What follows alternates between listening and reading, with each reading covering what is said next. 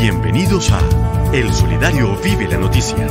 Aquí está el nuevo solidario con todo lo necesario para entender la información y todos los argumentos en voces de los expertos para reforzar tu opinión. Bueno, a las 10 y 12 minutos de la mañana nosotros regresamos eh, con el tema de coyuntura que vamos a trabajar el día de hoy en esta hora de Vive la Noticia, invitándolos a que participen de la pregunta eh, que está ahí en nuestras redes sociales de si cree usted que estas marchas que ocurrieron esta semana ayudarán a generar la unidad política de la nación, sí o no. Bueno, y nuestro tema del día de hoy, hoy vamos a hablar de esas marchas, de los caminantes unos en pro, otros en contra del actual gobierno. Pero para eh, de pronto ver todas estas dudas y para saber si realmente, porque nosotros no lo sabemos, si realmente estamos en pro o en contra, eh, bueno, hoy tenemos una invitada quien nos va a ayudar a aclarar muchísimas dudas, eh, preguntas que tenemos en cuanto a esta reforma de la salud, que fue uno de los puntos principales por los cuales marchamos este 14 y 15 de febrero, o sea, esta semana. Pero yo les voy a eh, presentar a continuación mi invitada del día de hoy. Ya está aquí lista para podernos ayudar con estas dudas que tenemos. Nuestra invitada del día de hoy es la doctora Rosalba Gómez. Ella es ejecutiva de la CUT. Rosalba, muchísimas gracias por estarnos acompañando en este espacio, eh, por, eh, bueno, querer interactuar con, con nuestros seguidores en estos temas, porque tenemos muchas dudas. Hay muchas personas que de pronto no sabemos ni cuál es el objetivo, ni qué es lo que se propone en estas reformas. Entonces, no importa, aquí lo vamos a aclarar, aquí vamos a solucionar de pronto muchísimas de esas dudas que tenemos. Así que bienvenida a nuestro programa y muchísimas gracias por acompañarnos en este espacio. Bueno, muy buenos días. Gracias por la invitación a Contra de Cuna, a su programa y a todos ustedes los que están en las, eh, dirigiendo el programa. Mire, parto de una experiencia que acabé de tener. Cuando venía en el taxi, venía escuchando un audio de, de exposición de la doctora Carolina Corcho sobre la salud. Entonces el taxista me escuchó todo el tiempo y me dijo, oiga, yo no entiendo nada de esto, explíqueme. Me decía, y usted está con Petro. Yo le estoy con las reformas porque comparto que a usted como taxista lo favorece y a mí también, a mis hijos, a mi familia, a mis vecinos, a toda la gente que está más vulnerable, más pobre, más desprotegida, en el tema de la salud, por ejemplo. Entonces, él se rió y me dijo, pues bueno, explíqueme porque yo eso no entiendo nada. Me decía el taxista. Yo tengo una familia, por ejemplo, y está desprotegida en salud. Entonces, lo primero es decir que la gente va entendiendo poco a poco en la medida que tú le hables. Le explique sencillamente lo que está pasando, sin tanta mentira, sin tanto engaño. De hecho, la gente se movilizó en todo el país todo el día. No había marchas en todo el país, desde las 8, 9, 10 de la mañana. Eh, por ejemplo, Barranquilla, en medio del carnaval, se movió mucho. Cali, Medellín, Bogotá, todo el país, todo el país, en los municipios, en las veredas. Entonces, aquí más que, eh, si bien nosotros le apostamos al cambio, le apostamos a la política de Petro y Francia vicepresidenta, en el marco nuestro, nuestro sentir autónomo somos sindicalistas, vamos a apoyarla. Pero no solamente es que nosotros por ser sindicalistas, no, es porque compartimos y coincidimos en varias inquietudes que voy a exponer enseguida. Entonces, lo primero, las marchas fueron muy buenas. Las de los contradictores, pues también salieron, pero ellos decían muchas mentiras, ¿sabes? Decían muchas mentiras y eso no nos gusta, la gente tampoco, la gente empieza a preguntarse y como el taxista, a inquietarse. Entonces, miramos. Eh, lo primero es que de verdad que los felicito a todos los que salimos a las calles, todos y todas. La indígena, yo me acuerdo las indígenas, los campesinos, los afros, hubo mucha gente en las calles y es primera vez que se hace allí eh, al frente de la casa presidencial, fue muy interesante. Petro fue muy hábil, muy inteligente en medio de su discurso, muy humano, muy sensible, muy al grano, él no da tanto rodeo para esto. En tema de salud, miren, la verdad es que esto preocupa porque mucha plata se iba la, eh, a, los que van intermediando. Y me decía alguien, bueno, ¿y qué es eso intermediar? Es que el presupuesto que llega para pagar salud, hospitales, enfermeras, medicamentos, los conductores y demás, entra por, pasa por dos o tres manos. Y al pasar por tantas manos, en la mitad se queda mucha plata perdida en corrupción o no bien manejada. no siempre es corrupción. De antemano, esto es lo que se llama en el manejo de las EPS la intermediación. Aquí no se busca acabar con el personal de las EPS, ni con las EPS, ni con los hospitales, ni con las... No, es que esa intermediación pase a ser dirigida desde un centro llamado ADRES y que va a ser en los municipios departamentos manejados para que mejore los hospitales, las entidades de salud, va a estar más cerca. Esto me hace recordar de pronto en mi juventud cuando existían los tales entes de salud. ¿Se acuerdan? Centros de salud. Entonces, que llegue a la persona más, más lejana la atención en salud. Igualmente, los medicamentos. Mire, el problema de los medicamentos es un negociazo redondo, tenaz. Los que me escuchan saben que es así. ¿Qué está pasando? Que acá se miraría cómo revisar el tema de los medicamentos si llega a la gente. Y también otra cosa muy importante, yo tengo muchas amigas enfermeras. Yo voy al hospital Kennedy, por ejemplo, me dicen, Rosalba, pero es que yo estoy sufriendo mucho porque si me harán mi contratico otra vez, lo tengo por un mes, lo tengo por dos meses. Es que ya, mire, entonces ese sufrimiento de los que trabajan en la salud, médicos, enfermeras, en los de varios, todos no tienen como una vinculación fija, es por orden de prestación de servicio. Aquí se entraría a formalizar. Esto es muy importante, por Dios, eso es calidad de vida para el que trabaja en la salud y su familia. Entonces, estos son algunos puntos que compartimos. Al magisterio que me escucha, que yo sé que hay muchos maestros maestras, mire, aquí a nosotros por ahora se nos respeta la ley 9189. Recuerde que la ley 9189 nosotros tenemos un sistema del Fondo de Prestaciones Sociales y de ahí tiene que ver todo con salud y prestaciones. Por ende, al momento no se va a tocar nada de salud ni de pensiones en el maestro o la maestra. Seguimos igual como estamos, pero además población, hombre, es que la crisis que venía de la ley 100 es tenaz. Entonces, por eso hablamos esta reforma a la ley 100. Bueno, habrán otras reformas también que nosotros en el marco del, de, la CUD eh, tenemos en cuenta. Tenemos la laboral.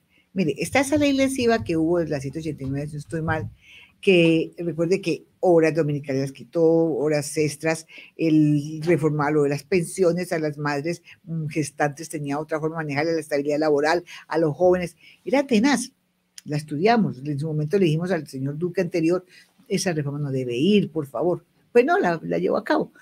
Hola, hola, hola. Ahora hoy, con solo echar esta medida atrás, es súper importante. Pues no solamente echarla atrás, sino que genere mayor estabilidad laboral. Trabajo decente que tanto se pelea la OIT. Ah, esto que es una, que no sea solamente carreta. Que trabajo decente para la mujer y la, de tanto joven profesional, tanto. Hoy, sin empleo. Que hay un trabajo digno, que haya empleo con prestaciones sociales, que a las mujeres sea bien atendida su, su debida maternidad, eh, las horas que necesita para poder la lactancia, la paternidad responsable, hoy en día que tanto se habla, y por eso defendemos el convenio 156 de la OIT, que aquí no se ha aprobado, pero esperemos que sí, que dice la responsabilidad familiar padre-madre, bueno, todo esto. Entonces, en este tema laboral es muy importante, y eh, la, no al acoso laboral y sexual. Mire que en el mundo laboral hay mucho acoso de todas las entes. Entonces, ¿qué estamos diciendo? Que el convenio 190 de la OIT que defendemos, que tenemos un gran equipo de trabajo, eh, sea también acogido en este marco de la reforma laboral. Pero también en la reforma laboral la estabilidad, hombre, y la formalización. ¿Cuántos informales? ¿Cuánta informalidad? Y lo digo desde las mujeres, gran número de mujeres en la informalidad. Hoy que hablamos del 8 de marzo, ¿cierto? Entonces, la laboral también, por eso le apostamos y por eso vamos con ella. Y si no, no fuéramos tampoco. Si no, si en puntos, ah, ah, no iríamos, pero vamos, vamos con toda apoyando. Y la pensional, un punto muy importante, hombre. Mire, acabo de pasar hace ocho días el paro de las madres comunitarias. Uno, ellas son muy guapas, ellas amanecen en carpas dos, tres días. Lograron al fin una negociación en algunos puntos. Entre ellos, ellas, por ejemplo, con 20 años, 25, si usted las viera allá en el paro, personas de mucha edad, sin ningún derecho a su pensión. Entonces, hoy en día es como haya medio salario mínimo para que adulto mayor no tenga su pensión. Hombre, ¿cómo no va a ser esto positivo? El taxista me decía, ¿verdad? No puede ser. Le decía, sí. Me decía, pues yo le digo, yo no creía en Petro, porque no creo en él. Me decía así, no creo en Eman. Y no, mire, entonces él resultó en la charla que tuvimos interesado, le expliqué y al final dijo, ¿sabe qué? Sí nos toca más leer y entender y hablar de esos temas. Entonces, las reformas van. El plan de desarrollo que va también, le apuesto a él. Y bueno, yo soy una defensora de las mujeres, ahora que hablamos del 8 de marzo. Mire, hay un articulado muy chévere, muy bacano sobre el tema de las mujeres, que a mí me encantó. Pero no solamente eso, que se va a crear un fondo, que haya presupuesto, porque sin presupuesto no se puede hacer nada para la atención a la violencia. Mire la violencia tan penal, los feminicidios, la violencia de las niñas, el tema del acoso laboral, todas esas violencias pues mirar cómo se benefician, eh, a las mujeres se les protege, van a ver las casas de atención, o sea, hay un presupuesto, un fondo. Con la consejera de Equidad de Gobierno tuvimos reunión antier, también hablando de estos temas, y cómo se genera el Ministerio de la Igualdad de la Mujer, o como quieran, ¿sí? Como en Argentina y otros países del mundo que existe, para una gran población que somos la mitad o más, las mujeres, las jóvenes, las niñas, eh, las afros, indígenas, campesinas. Entonces, eh, generar este ministerio es muy importante. ¿sí? Entonces, de ahí que le apostamos a todas esas propuestas del plan. Ahora, hay que revisar. Yo sé que de la educación están diciéndole al gobierno, el FECODE está diciendo, bueno, señor presidente, en el plan ciudad debe quedar que, que, haya mayor plata para el sistema general de participaciones, que es plata para salud, educación, agua potable. ¿Cómo que no? que miremos que haya para los tres niveles de preescolar presupuestos. FECODE no tiene toda la razón también de pedirle esto al gobierno. FECODE tiene pendiente hablar con el presidente en estos días, ¿sí? Porque de verdad que también hay que revisar esto, que es que la educación es muy importante, la salud. Entonces estamos jugándola en puntos muy importantes para el Colombia, para el hombre, la mujer, para ese campesino que está ya alejado, para la indígena, para la afro, en general para mucha gente que ha sido muy vulnerable y que no ha podido tener acceso a ninguno de estos derechos.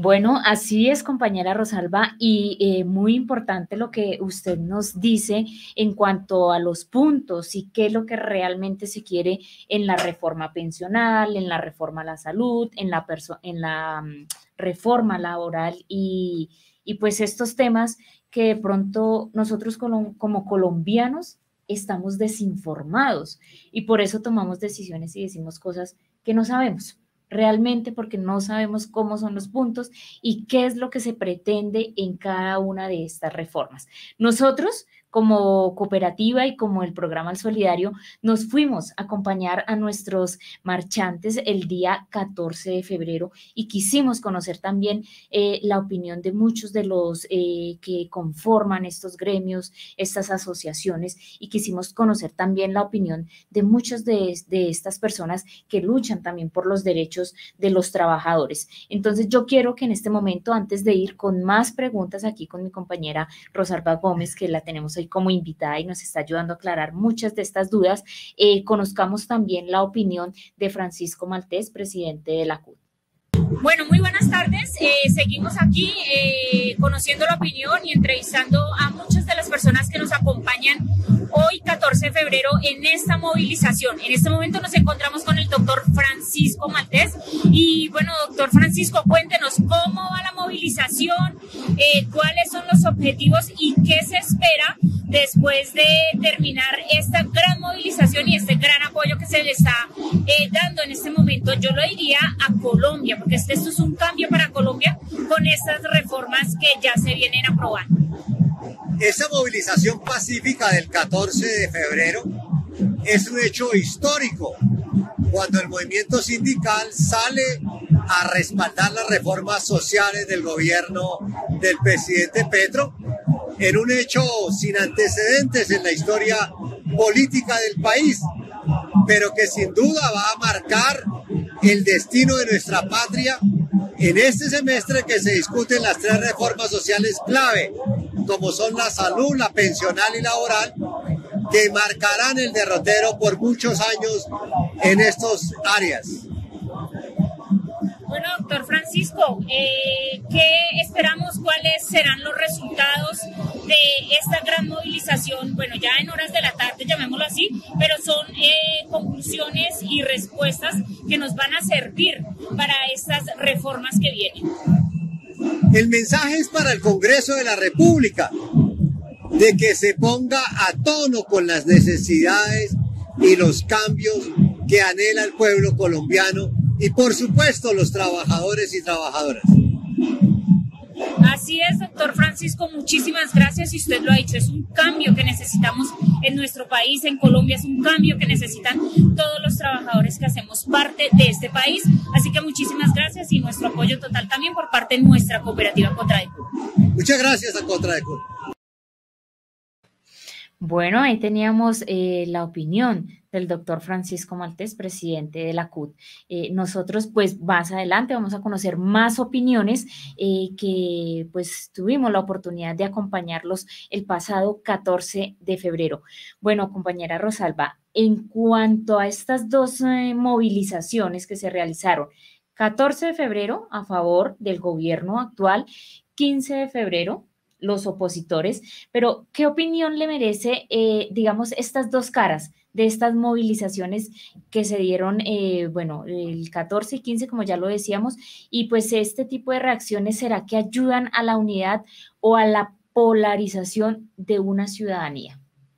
Mire, yo creo que hay que manejar con cuidado estas movilizaciones, tanto la una como la otra. No polarizar a Colombia, porque hablamos de la paz, porque yo comparto mucho con Petro cómo avanzamos en la paz, no polarizar, no más odios. Por Dios que somos colombianos, colombianas, jóvenes, unos de un lado, unos del otro, pero somos todos del mismo Colombia. Entonces, no polarizar. Yo siento que en algunas regiones se polarizó, por ejemplo, en Medellín, fue tenaz, ¿para qué quebrarlas todo lo que es la Paloma de la Paz? No volvieron a nada de Medellín. Entonces, no, no coincido en eso, polarizar de ninguno de los lados. Es más, llegar a acuerdos, llegar a concertaciones, a diálogos. En los edificios donde yo vivo, uno sentía, unos salían a marchar por un día y el otros por otro día. Pero yo en los ascensores, en el camino, converso con uno y con otros en forma amable, ¿cierto? Y tratando de que los contradictores entiendan, porque los contradictores tienen muchas dudas, no tienen, perdón, que los diga mucho manejo conceptual, no leen, perdónenme que los diga muchos de ellos. Muchos sí son leídos, claro, y tienen ideas buenas. Eh, los medios de comunicación. Yo escucho Caracol, y y todo eso. Entonces, miremos cómo no desinformar, que lo más importante es no polarizar y seguirle por la paz. Yo creo que esto, mm, lo más importante es que las propuestas van adelante, logren buenos acuerdos en el Congreso, porque es con votos, es con votos, en la Congreso es con votos, conciliar. Entonces, no, no polarizar y estas marchas hay que tener mucho cuidado de volverlas a convocar, ya sea una vez porque no se trata de polarizar Colombia, porque también hay allá, ¿para qué va a decir uno la paja en el lado de los contradictores? Hay gente también inteligente, que hay que atraerlos para acá, hay que conversar con ellos, hay que dialogar y hay que hacerles ver qué es lo bueno. Y si ellos tienen claro las cosas, pues entra un análisis serio. Si no las tienen claro y no han leído, es muy difícil. Entonces, eso yo diría, no polarizarse a la paz y bueno, que busquemos la fortaleza de unidad con, con, muchos de ellos y ellas que entienden. Otros sí es imposible, porque se han vuelto demasiado, demasiado agresivos. Entonces hay que dejarlos ahí a un ladito a que otros reaccionen, pero que al menos lean para poder tener un manejo conceptual y un debate claro. Lo importante es contextualizarnos para poder, eh, lo hablaríamos así en términos colombianos, para dar una pelea limpia y donde los beneficiados realmente seamos los colombianos, los trabajadores, porque de pronto eh, en, estos ires y venires estamos dejando de lado el pueblo colombiano. Eh, compañera Rosalba, ante, pues antes de, pues, de un debate en el Congreso, ¿es estratégico o será estratégico, digo yo, convocar a marchas de apoyo sin conocer de pronto la posición eh, mayoritaria en el Congreso? ¿Esto será favorable o qué mm. tanto nos puede perjudicar? Yo creo que en este momento tenemos que ser prudentes de que haya un buen lobby parlamentario. La verdad es que ya mostramos al país, al mundo, porque hay una expectativa en el mundo también sobre Colombia. ¿sí? Entonces, es mostrar que sí podemos avanzar en propuestas, en diálogos y en concertación. Ya lo que más ahora es el lobby parlamentario con todos, con todas las fuerzas políticas, con todas porque igual allí empiezan a moverse muchas cosas. Entonces, eso es lo más importante. Yo creo que ahora viene una movilización muy importante, ya dentro de 15 días, 15 o 20 días, que es el 8 de marzo. Hombres y mujeres nos vamos a movilizar, pero ya es un marco de una fecha muy importante, que es el Día Internacional por los Derechos de la Mujer. Recordemos que esta fue una lucha de las mujeres en el mundo por mejores condiciones laborales. Fíjese, yo hoy hay una reforma laboral y tiene que beneficiar. Las mujeres de por sí hemos estudiado estas reformas que benefician a las mujeres también, a las familias. Entonces, eh, eh, eh, en el marco del 8 de marzo nos vamos a movilizar, pero ya con feministas, sindicalistas, hemos ido a reuniones también con la consejera presidencial, el Ministerio de Trabajo, con el Ministerio de la Cultura. Fue una reunión amplia esta semana a ver cómo coincidimos en movilizarnos juntas con hombres y juventud, afro, indígenas, LGTBI, con mucho arte, con mucha cultura, porque ese día es muy lindo. Pero siempre no olvidemos, estamos reivindicando qué? Lo que hace siglos las mujeres en Nueva York fueron quemadas en una fábrica, dice que el patrón las quemó o que la fábrica quemó. ¿Qué pedían hacia esa época? 1908, 1910. ¿Qué pedían? E, eso. O lo que hoy estamos dando, que hubiese un mejor salario, un mejor trato, porque allí eran muchas jóvenes eh, inmigrantes en Nueva York, fábrica Compton, y ellas empezaron a protestar y empezaron a organizarse, ¿no? Y entonces es así como eh, a protestar, salir a organizar, decir, bueno, no nos acosen, queremos que nos traten bien, mm, hay mucho eh, hacinamiento en el trabajo. Y mire, la pelea es de muchos siglos. Entonces, el, allí se fue quemada la fábrica o se quemó, no sé, hay muchas versiones, más de 100, 130, 135 entre mujeres y hombres que fueron incinerados. Eso dio pie a que más adelante, en el 75, la ONU declarara esta fecha como Día Internacional de la Mujer por los derechos de las mujeres en el marco del, trabajo. Hoy nosotros decimos trabajo decente. En esa época no se decía trabajo decente, ni que la OIT con cuatro pilares, no. Oye, en esa época ya decían así, no, es que queremos que nos traten bien. Y también quiero reivindicar a Isabel, Isabel Pinal. Hay muchas versiones sobre sus libros, sobre su historia eh, en el mundo de ella, 1920. Isabel, una jovencita, declaró la primera huelga, huelga legal en Colombia. Una jovencita, que tal vez en otros términos de lo que hoy estamos planteando, por lo mismo, lo mismo. Como dicen los países, la misma pendejada con distinta huasca, perdónme la expresión, pero así es. En ese momento ellas decían, hombre, ¿por qué tenemos que ir descalzos a trabajar? ¿Por qué no, no, no nos unimos para decir que nos trabajen tantas horas, más de 10 horas trabajando, que nos den nuestras prestaciones, que tengamos un baño decente, que nos den uniformes, que nos traten bien, que no nos acosen? Esto fue en Bello, Antioquia, ¿no? Que hoy después llegó la FAL. Bueno, hay mucha historia de esa, pero lo cierto es que Bessabe, en su forma de sí, sana como una jovencita de 20 años de su época, y lideró esta huelga, ah, fue apoyada por la iglesia, cierto, también, por hombres también.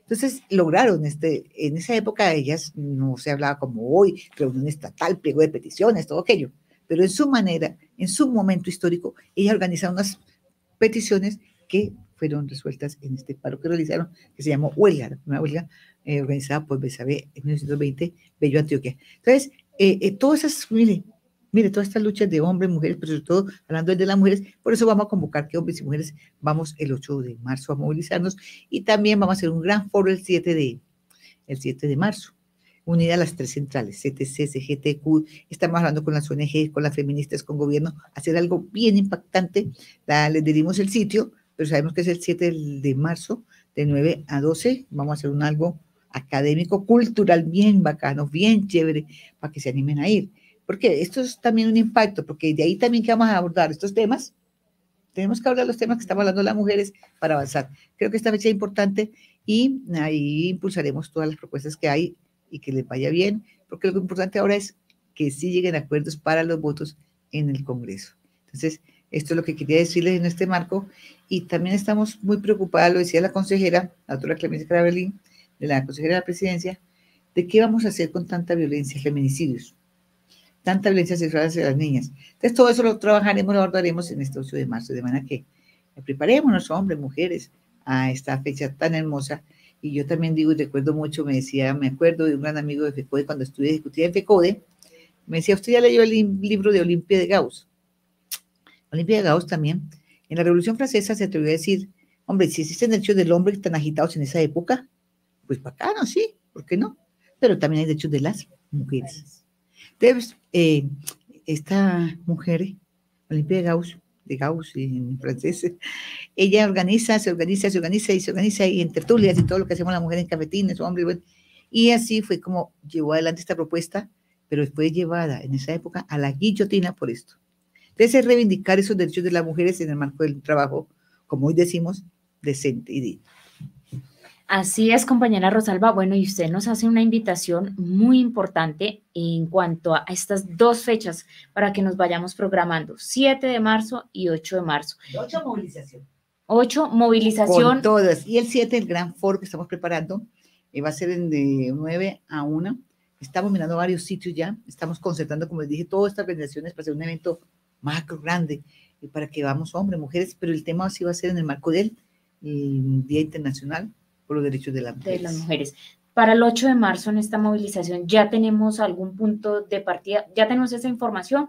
o quedamos pendientes para mm. compartirla a nuestros seguidores y a todas las personas que nos quieran apoyar? Estamos avanzando en diálogos con las feministas. Usted sabe que aquí hay varios sectores feministas, las sindicalistas, las tres centrales van muy unidas, que son muy importantes también, porque eso está fuera tan fácil, pero estamos unidas con algunos sectores que manejan la, parte de género de gobierno y del Ministerio de la Cultura.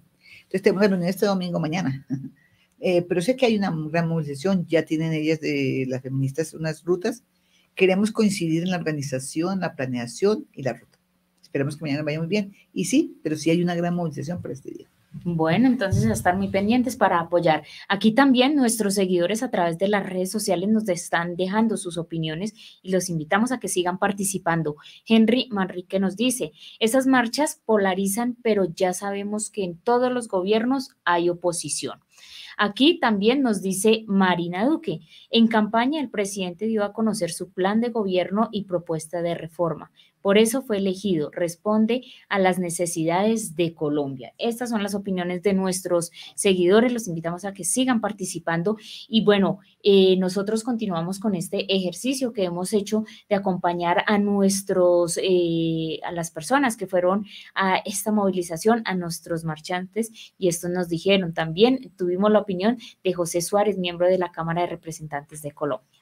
Muy buenas tardes, hoy nos encontramos apoyando la movilización de este 14 de febrero y bueno, aquí nos encontramos también, eh, bueno, ya nos va a dar su nombre, a qué sector representa y queremos saber cuáles son los objetivos de esta movilización que se está llevando a cabo hoy 14 de febrero. Muy buenas tardes, soy Pedro José Suárez Vaca, representante de la Cámara por el Departamento de Boyacá con el Pacto Histórico. Eh, nos encontramos hoy en esta movilización diciéndole sí al cambio, diciéndole sí a las reformas planteadas por el gobierno nacional, presentadas por el presidente Gustavo Petro y su equipo, y que van a tener el apoyo incondicional de nosotros como su bancada.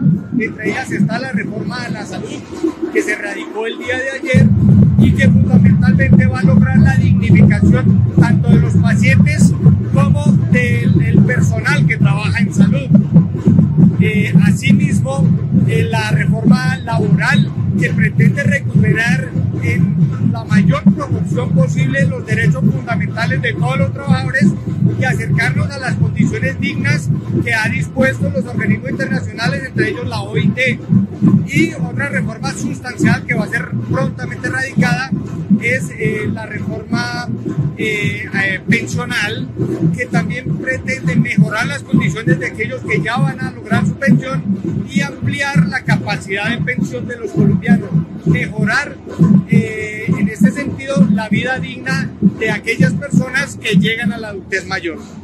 Bueno, ahí tenemos apoyo total 100% a las reformas de este nuevo gobierno de nuestro presidente Gustavo Petro. Sin la menor duda, se tratan de las reformas que representan lo más sustancial del cambio que le prometimos a los colombianos. Bueno, muchísimas gracias y aquí también un apoyo total por parte de nuestra cooperativa Contraeco. Muchas gracias. Muchas gracias a ustedes y muchos éxitos.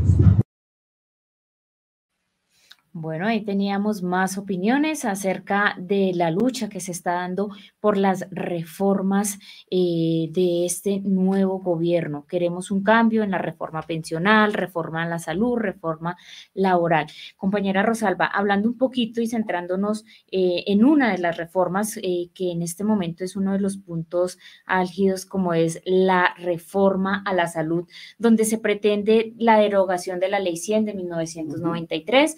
Eh, donde también se quiere eliminar eh, no más paseo de la muerte, una atención oportuna, eficaz, la eliminación de cuotas moderadoras, de esos regímenes especiales en salud, bueno, y muchas cosas más. Podríamos decir que la reforma de la salud puede dar un giro al sistema administrativo y por supuesto también de gestión que por muchos años pues ha venido afectando a los colombianos. Eh, ¿Puede un gobierno generar estos cambios sustanciales? Sí puede, pero también tiene que ser cuidadoso. Y lo va a hacer. Y debe ser muy cuidadoso con muchos controles. Porque lo del ADRES, ADRES yo hablaba con el que va, tiene que tener un manejo más importante de eso del ADRES, es el manejo económico. ¿Cómo se va a manejar el presupuesto? ¿Cómo se va a girar a los alcaldes?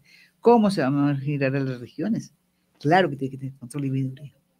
También hay que tener control y veeduría en este gobierno. Esa es la verdad. Para que pueda esa plata no invertirse en cosas diferentes, sino en la salud. Yo sí creo que en la parte administrativa cambia, cambia, lógico, eso es lo más duro. Ahora, yo siento otra preocupación del trabajador. Hablemos del trabajador y la trabajadora que está en las EPS, porque se reúnen varios jóvenes y me preguntan de las que trabajan en las EPS. Rosalba, háganos un puente allá para con la doctora Carolina, para con, porque es que mira, nosotros estamos en la EPS y nosotros también tenemos familia y queremos trabajar. Claro, claro, y eso en un análisis con la doctora Corcho le decíamos, ¿qué va a pasar con los trabajadores, las trabajadoras que están en la EPS? Claro, porque es lo que nosotros defendemos, ese trabajo también de ellos. Ellos deben de vincularlos. Ellos no van a quedar sin empleo. Tiene que haber una estrategia, lo decía ella, pero tiene que ser cuidadoso y lógico que eso no va a ser de un día para otro. Eso tiene una transición de en las regiones generar los centros que van a generar. Una transición para que ese trabajador no quede sin empleo y sea vinculado. Es que yo escuchaba en la explicación de la salud, a los encargados de la salud, doctora Carolina y a todos ellos, en tantas charlas que hay, que es que no van a desaparecer las estructuras ni van a desaparecer los trabajadores y trabajadoras. Lo que aparece es que esa, plata no va a ser repartida entre tantos intermediarios. Va a mejorar la calidad en la atención y tiene que revisarse la vida y el trabajo de los trabajadores y trabajadores que están ahí. Entonces, claro, cambia la parte administrativa, pero también, yo lo digo, también en el gobierno tiene que haber muchos controles y muchas veedurías, la verdad, y hay que hacerlos. Y yo creo que se debe en este gobierno hacerlo, y en eso Petro ha sido muy claro, hombre, hay que pensar en toda esta gente también humilde y vulnerable, pero también hay que pensar que los que administran las regiones, en los municipios, en las alcaldías, hombre, una, una veeduría. Y eso está planteado en el marco de todas las propuestas que tiene en lo de la salud. Yo sí creo que tiene que haber un cambio. En muchas partes del país se genera esto y la prevención. Ahí sí coincidimos todo, hombre. Si hay prevención como en tantas partes del país, tanto que invierte en prevención, mejoramos en calidad de vida en las familias y prevenimos tantas enfermedades. Ve el cáncer. Si hay prevención, hombre, se mejora la calidad de vida de la persona y la familia y produce mejor en el trabajo. Entonces, prevenir. En esto hay que invertir mucho presupuesto y bien invertido que la gente también acuda a las medidas de prevención, a los cursos y todo esto, porque va a haber mucho que hacer en prevención. Para mí, eh, muy importante el tema de la prevención.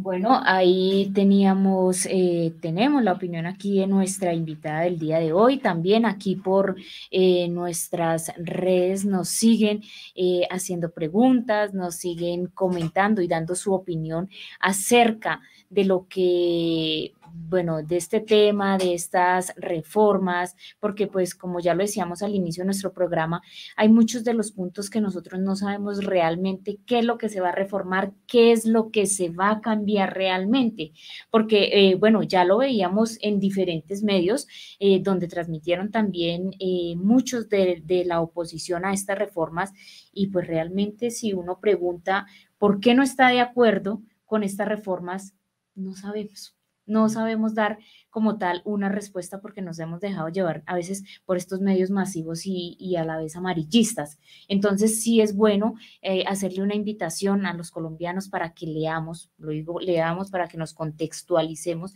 y podamos tener como ese, esa opinión y tener esa claridad de cuáles son realmente los pro y los contras de cada reforma que se va a realizar en este país. Eh, bueno, nosotros también nos encontramos durante estas marchas eh, a Ana María Arevalo, ella es la presidenta del sindicato del ICBF. Bueno, muy buenas tardes. Eh, seguimos acá en esta movilización apoyando, por supuesto, también todas estas reformas y todos estos cambios que nuestra querida Colombia necesita, también, por supuesto, también nuestros trabajadores.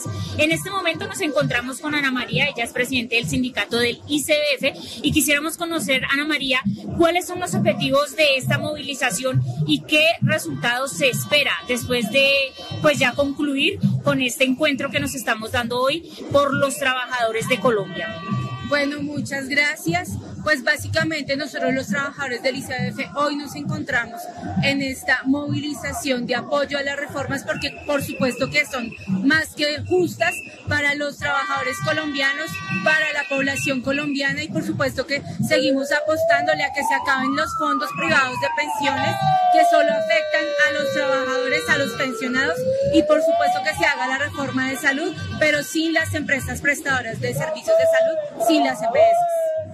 Así es, Ana María, y pues esperemos que esto se logre. Ana María, ya para finalizar, un mensaje para el Congreso y un mensaje también para las personas que en este momento apoyamos estas causas pues es, es, necesaria, es necesaria el cambio en el país, a eso le apostamos con la elección de este nuevo gobierno y por supuesto que hay muchas dificultades, pero que tenemos que persistir en los cambios, los cambios que el país necesita, los cambios que los trabajadores necesitamos y pues nada, pues aquí esperando que se dé eh, la aprobación de estas reformas que apoyan y, contribuyen pues con el cambio que requiere el país.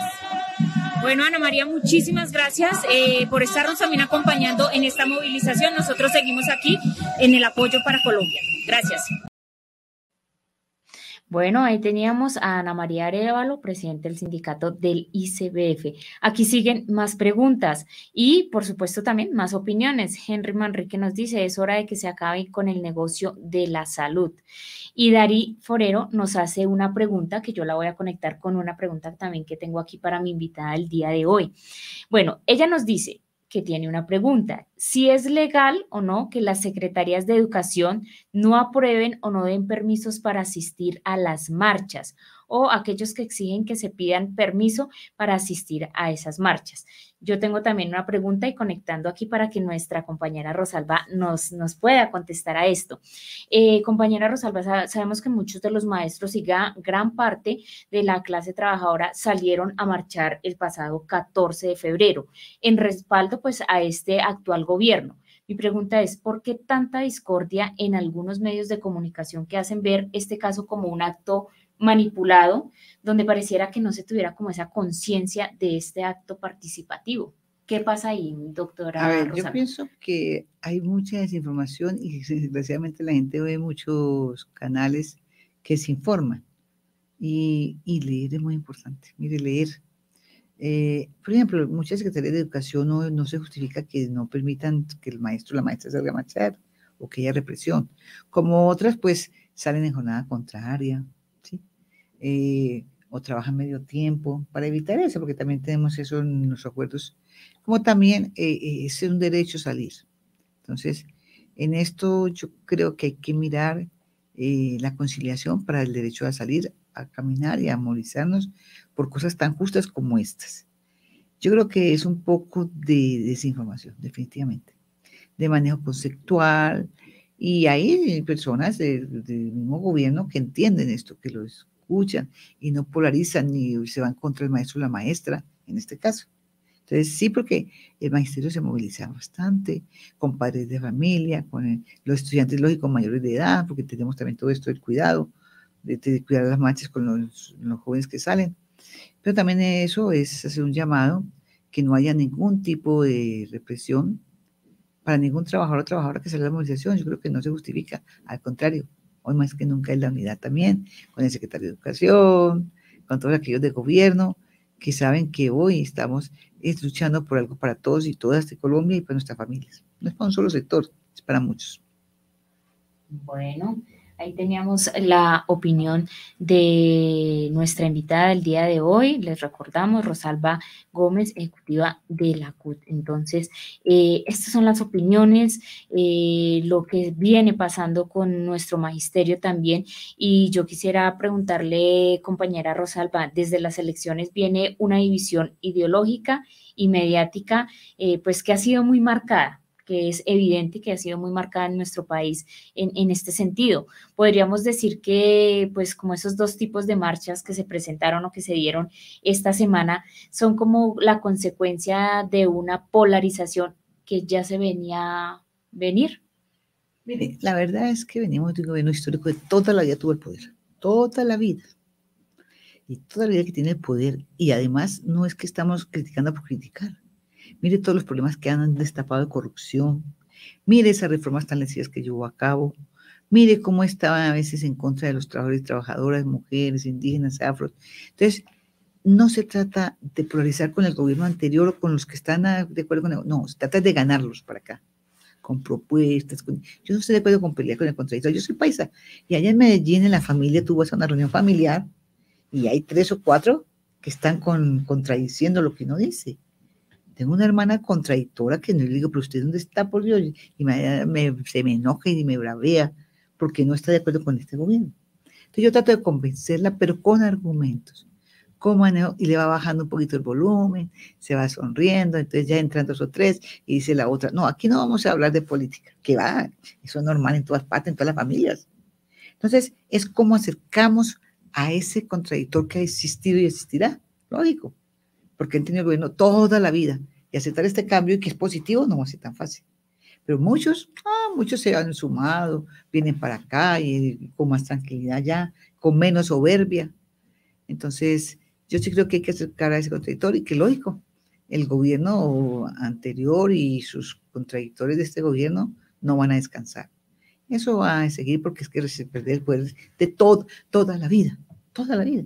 Es que este gobierno es histórico, es del cambio, es nuestro gobierno amigo, amiga, es nuestro gobierno, el que nosotros apoyamos y queremos apoyar y seguimos que, que, le vaya bien. Pero para eso debemos eh, no entrar a parecer tan feos con los demás, ¿no? ni dejarnos provocar. Yo lo digo partiendo de la familia. Usted sabe que, pero también en, los sindicatos, en las fábricas, en las empresas, eh, en los buses, en los taxis, eh, en, las redes que hay de los edificios, pues yo también tengo las redes de los edificios, se polariza sobre esto, pero hay que saberlo hacer con mucha prudencia, con buena argumentación y buen trato y creo que nos va bien. Ganamos a muchos de los contradictores. Así es, compañera Rosalba, y usted habla de un punto muy importante como lo es los contradictores. ¿sí? Eh, digamos, se, de una u otra forma se ha visualizado eh, una alianza y de pronto un acercamiento con la oposición. Eh, se arraiga cada vez como más las críticas al actual gobierno. En esto podríamos hablar de una oposición de pronto que se encuentra ciega y amañada, ¿o qué pasa ahí? Sí, la verdad sí. Sí, porque cuando tú empiezas a dialogar con ellos, no tienen mucho manejo conceptual y tú se lo das con tranquilidad con humildad. Tampoco hay que tratarlos mal, porque han estado en el poder tantos años, históricamente, y, vienen de esos gobiernos anteriores muchos, pero cuando tú empiezas con calma, ellos también van cambiando. Y yo creo que hay que llegar a buenos acuerdos, porque necesitamos conciliar para que ellos, mire, estas reformas que pasan, también van a beneficiarlos a ellos, a sus familias, a sus hijos. ¿sí? En el tema de salud, laboral, pensional, en el Plan Nacional de Desarrollo. También los beneficios de ellos asisten en la oposición. Entonces hay que tratar de ganarlos con respeto, porque yo no comparto esos, esas redes tan agresivas. Uy, no, no, no. Que se escudan detrás de las redes. Empezando porque yo casi en las redes soy cuidadosa. Se escudan detrás de las redes para difamar, engañar, mentir.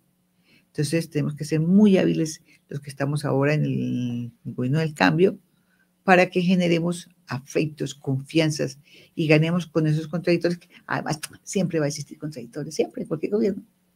Pero también hay que saber cómo se maneja esto. Así es, compañera Rosalba, lo decía también aquí Henry Manrique, pues siempre van a haber los contradictores, en todos los gobiernos va a haber eh, esas personas contradictorias y pues ya usted lo decía, esto que se está haciendo por el cambio es para toda Colombia, sea contradictor, sea, bueno, estén a favor, siempre nos va a beneficiar es a todos los colombianos. Aquí no se va a excluir a nadie. Entonces, pues sí, ya es hora de que hagamos como ese acercamiento y miremos detalladamente y con la lupa qué es lo que se quiere y cuáles son los beneficios para, para nuestro país. Bueno, nosotros también en esta movilización nos encontramos a Tamara Argote, ella es miembro de la Cámara de Representantes por Bogotá del Pacto Histórico. Igualmente también tuvimos un acercamiento y quisimos conocer la opinión de Ángela Salamanca, vicepresidenta de Notariado y Registro. Escuchemos. Bueno, nosotros seguimos apoyando esta movilización y en este momento nos encontramos con Tamara, pero yo quiero que ella sea quien nos diga quién es Tamara Argote. Tamara, muy buenas tardes y gracias por estar aquí acompañándonos en esta movilización. Bueno, un saludo muy grande a todas y todos afiliados y afiliadas a Cotradecul. Estamos aquí, como ustedes pueden ver, en la Plaza de Bolívar, en la Plaza de Armas, en la Plaza de Nariño, acompañando también como representante a la Cámara por Bogotá del Pacto histórico a esta gran movilización de socialización de las reformas sociales, de las transformaciones que venimos construyendo en las calles, en las organizaciones sociales, en las organizaciones gremiales por décadas. Así es que se ha construido este plan de gobierno, así es que lo vamos a defender aquí en la calle y en el Congreso de la República. Así es, Tamara. Bueno, Tamara, eh, ¿cuáles son los objetivos principalmente de esta gran movilización que hoy pues inicia? Porque esto hasta ahora es un comienzo, estamos labrando este camino para un cambio, un cambio por Colombia, un cambio para nuestros trabajadores colombianos también. Entonces, ¿cuáles son puntualmente esos objetivos? Bueno, el primer objetivo es que sepamos todos y todas que esta lucha continúa, que seguimos en las calles construyendo este proyecto de país, este proyecto proyecto de nación de defensa de los derechos de trabajadores y trabajadoras por la educación, por la salud, por la dignidad de los trabajadores y trabajadoras de Colombia. Es que sigamos sabiendo que es así como se construye el cambio. Lo segundo, este objetivo de esta movilización de hoy, de las que van a venir, es seguir socializando las reformas de gobierno, las reformas que nuestro presidente Gustavo Petro, nuestra vicepresidenta Francia Márquez, están tramitando con el Congreso de la República, la reforma a la salud, viene la reforma pensional, la reforma laboral, por supuesto un plan de desarrollo que tiene unas apuestas muy importantes para que los derechos fundamentales y la paz se pueda consolidar en Colombia. Eh, Tamara, ya para finalizar, ese mensaje final para todos los colombianos, para eh, de pronto, llamémoslo así, aquellas personas detractoras que no creen en este gobierno, que no creen en este cambio, cuando pues, como ya lo decía anteriormente, hasta ahora estamos construyendo y pues eh, alguien nos lo decía, no vamos a cambiar en cuatro años lo que nos ha podido cambiar en 200, pero tenemos fe y sabemos que con este gobierno empieza el cambio. Las grandes crisis por las que estamos pasando, todas, incluso la ambiental, la social, el hambre, la desigualdad, son el resultado y el producto de los gobiernos que han venido sucediéndose durante décadas. Eso quiere decir que ese modelo es caduco, que el modelo que nosotros proponemos, que el modelo que venció en las elecciones anteriores, es un modelo de transformación, de cambio, que plantea la necesidad de reconocer a todos y todas, a quienes no han sido reconocidos. Entonces, ese es el mensaje. No nos dejemos convencer por los mensajes de los medios masivos que nos traen eh, análisis confusos de lo que se está transformando acá.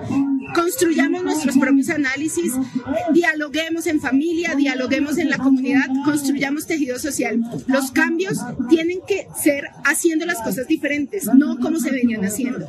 Por eso no comamos entero, eh, construyamos juntos y juntas este cambio por la vida. Así es, Tamara, muchísimas gracias y pues usted lo ha dicho, aquí nuestra cooperativa contra también sigue apoyando este cambio porque queremos un nuevo país. Así es, un abrazo para todos y todas y seguimos en la lucha, la lucha sigue. Bueno, muchas gracias, ahí teníamos a Tamara.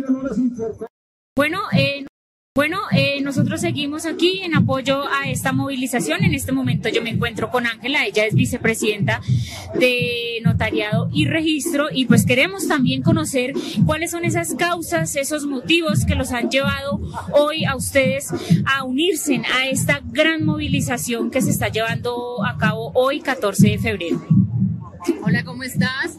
Pues sí, eh, nos conglomeramos todos los trabajadores, el movimiento sindical, el movimiento obrero, los trabajadores, quienes hemos creído en este gobierno, en que las reformas de este gobierno eh, están basadas en un bienestar para la gente y por la gente. Hoy queremos decirle a la gente y a todas las personas que no tengan miedo, que confiamos en un gobierno, un gobierno que todavía no ha cumplido un año, que es difícil obtener resultados en la medida en la que estamos, pero que confiamos en un gobierno que va a hacer unas reformas estructurales, que votamos por esas reformas y por eso estamos respaldando hoy aquí en la Plaza de Bolívar las reformas, como la reforma a la salud, la reforma pensional, que creemos que, y de la reforma para el Estatuto del Trabajo, que es una deuda histórica que tienen para con nosotros los trabajadores y creemos que estas reformas son ecuánimes para quienes siempre hemos luchado, que ha sido la clase obrera y la clase trabajadora de este país.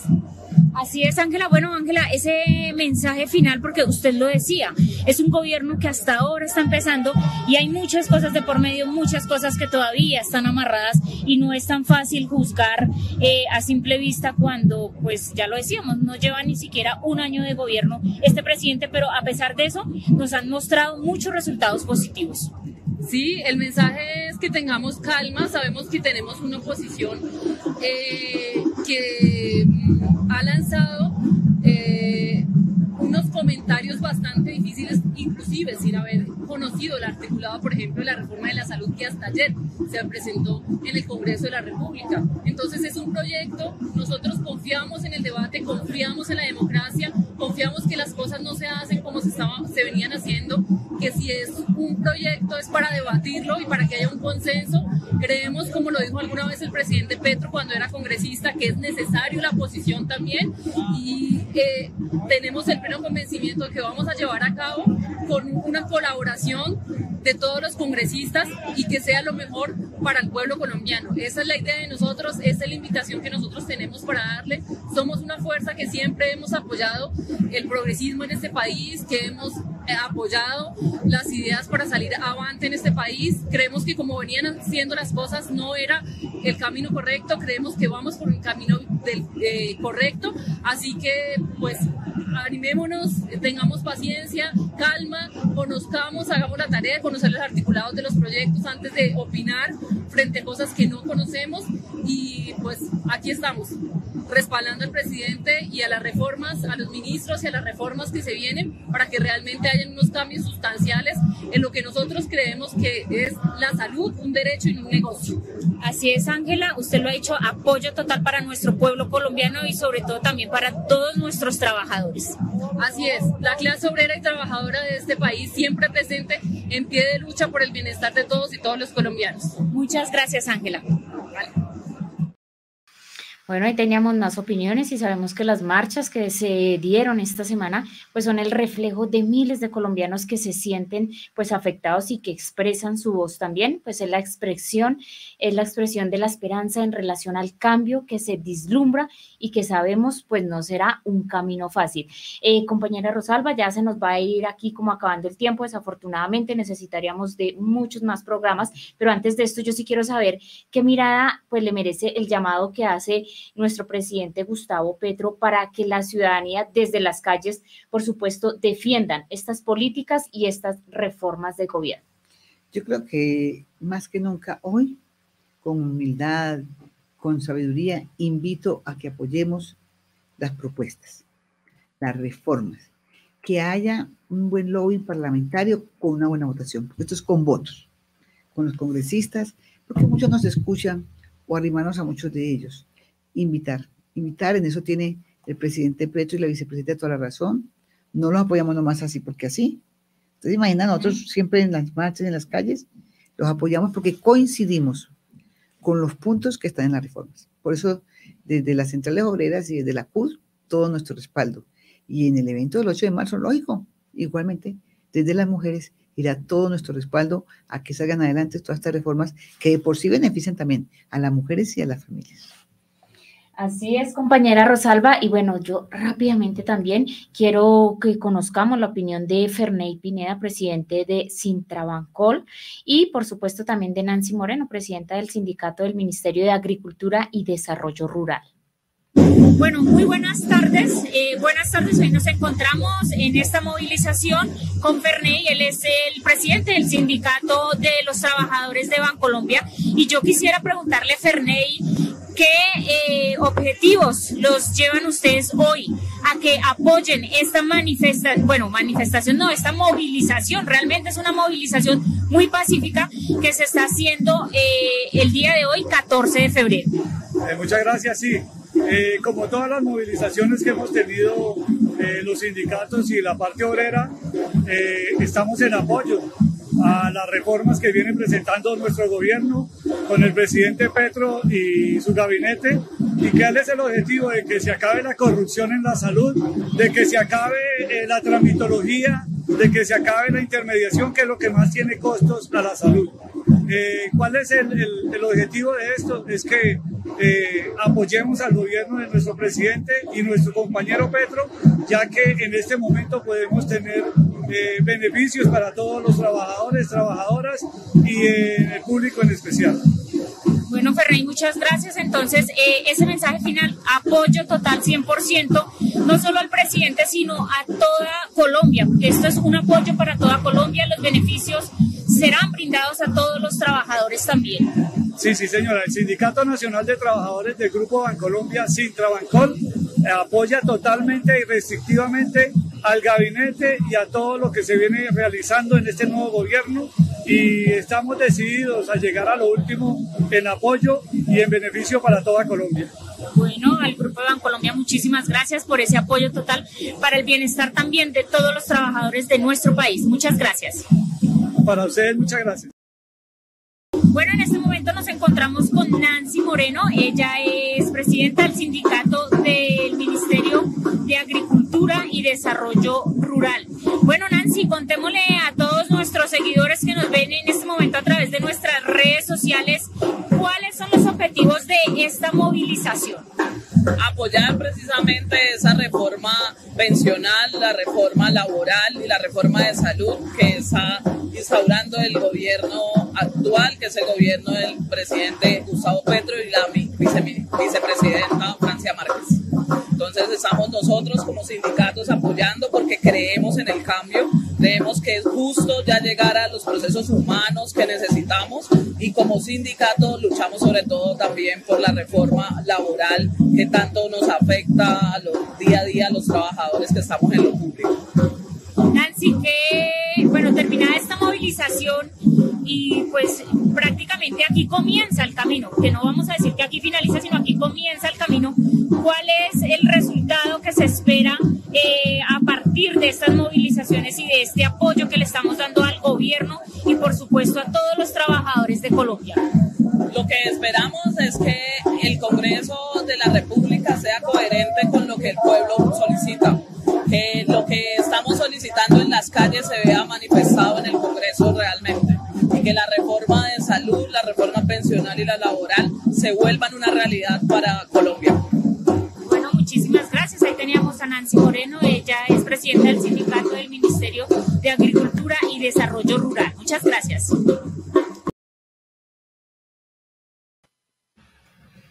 Bueno, muchas gracias a nuestros invitados, a la gente que participó en este programa, a todos nuestros seguidores, a nuestra invitada, la doctora Rosalba Gómez, ejecutiva de la CUT. Pero antes de esto, yo sí quiero, compañera Rosalba, que nos diga o que nos dé un mensaje para todas las maestras, para los maestros, para nuestros asociados, para nuestros seguidores que forman ciudadanos todos los días cómo educar políticamente, que pronto eso también es uno, eh, una de las debilidades, porque a veces no sabemos cómo formar políticamente en un país como el nuestro.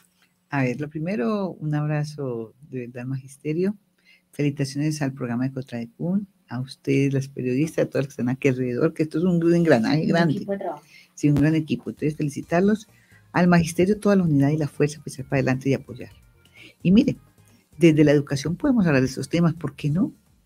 Eh, y en la Cátedra de la Paz, para eso existe, para hablar de estos temas, esto no es delito, es lo más normal. Yo estuve ayer en una reunión del colegio de mi nieta, mi hermosa nieta, y allá hablaban de la Cátedra de la Paz. Y en la Cátedra de la Paz y en la reunión de padres de familia, así suavemente, hablaban un poco de todas estas cosas. Entonces, mire que sí se puede. Desde la reunión de padres de familia, desde las reuniones con los estudiantes, desde la Cátedra de la Paz. ¿Qué más que hablar de estos temas que tienen que ver con la paz? Con la calidad de vida de los hombres, mujeres, la familia, las niñez, ¿sí?